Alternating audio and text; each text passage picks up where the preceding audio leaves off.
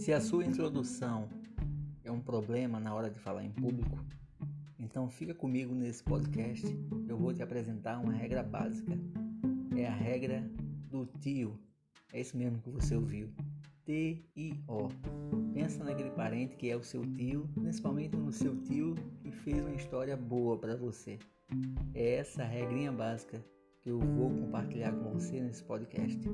A regra para que você possa utilizar em qualquer introdução para qualquer tipo de público. Regra básica do tio. Vai lá e confere.